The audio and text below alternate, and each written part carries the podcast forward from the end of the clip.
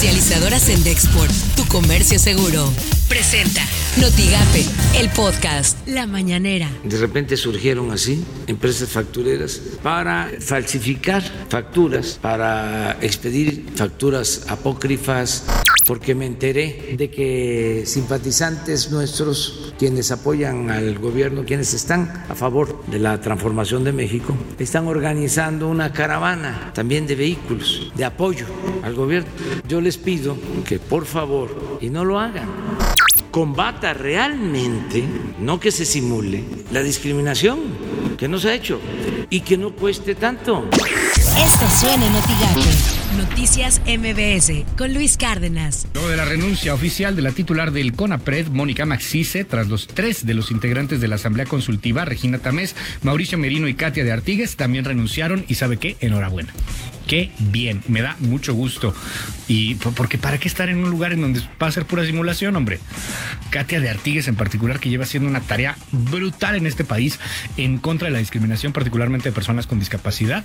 ¿Saben qué? Les dicen, ahí está su juguetito, ahí nos vemos por las mañanas con Ciro Gómez Leiva. Los gobernadores de ocho estados acordaron plantear a sus respectivos congresos la creación de un impuesto especial al uso del combustóleo en la generación de energía. Así lo acordaron Tamaulipas, Nuevo León, Coahuila, Durango, Michoacán, Colima, Jalisco y Guanajuato. Lo que pretenden los gobernadores es desincentivar el uso de este producto, que es un derivado en la refinación que es más contaminante que las gasolinas. Este producto lo utilizan sobre todo la Comisión Federal de Electricidad, Petróleos Mexicanos, Pemex y algunas empresas y le quieren Poner, le quieren poner un impuesto local. Así las cosas en W Radio. Amanecen en la mira del SAT 10.000 factureros. De ellos 700 están en la lista negra del órgano recaudador. Con la reforma fiscal podría haber órdenes de aprehensión.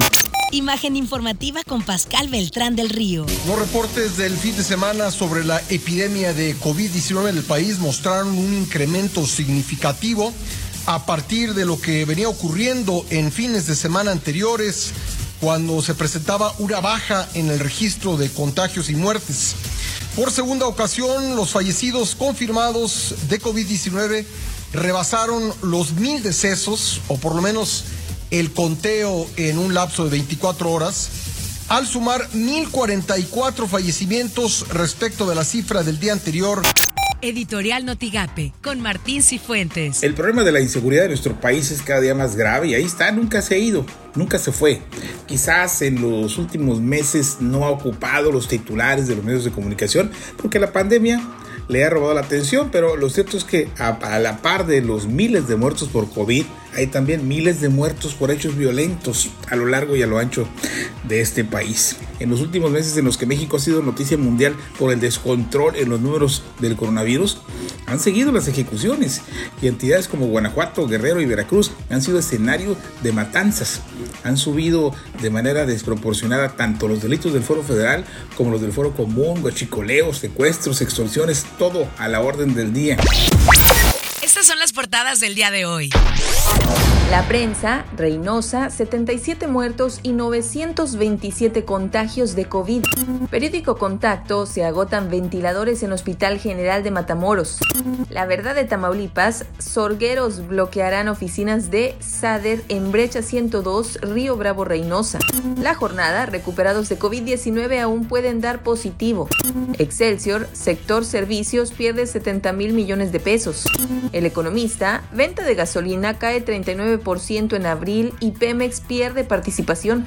Notigape, empresarios piden más tiempo para pago de impuestos. Esto lo afirmó Juan Carlos González Alanís, expresidente de la Canaco. La gran mayoría de las MIPIMES estamos teniendo ingresos muy mínimos de ventas y este y bueno obvio nuestra responsabilidad con, la, nómina pues sigue presente y el pago de, todos los impuestos. Entonces eso es lo que nos ayudaría muchísimo que la autoridad pudiera en los tres niveles de gobierno pudiera postergar nuestros compromisos de impuestos. Lo que tienes que saber de Twitter